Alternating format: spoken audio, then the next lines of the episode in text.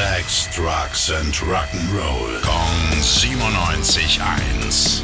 Rock News. Der letzte Song der Beatles heißt Now and Then. Und heute ist er nach über 50 Jahren erschienen.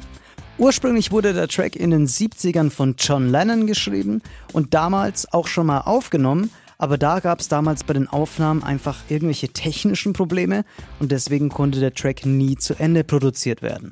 Dank einer KI konnten seine Vocals aber jetzt isoliert und abgemischt werden.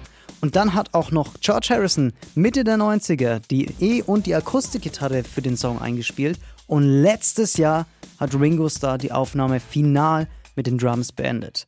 Damit sind das also alles echte Beatles-Aufnahmen. Und jetzt ist er da der letzte Song der Beatles. Und da hören wir jetzt rein.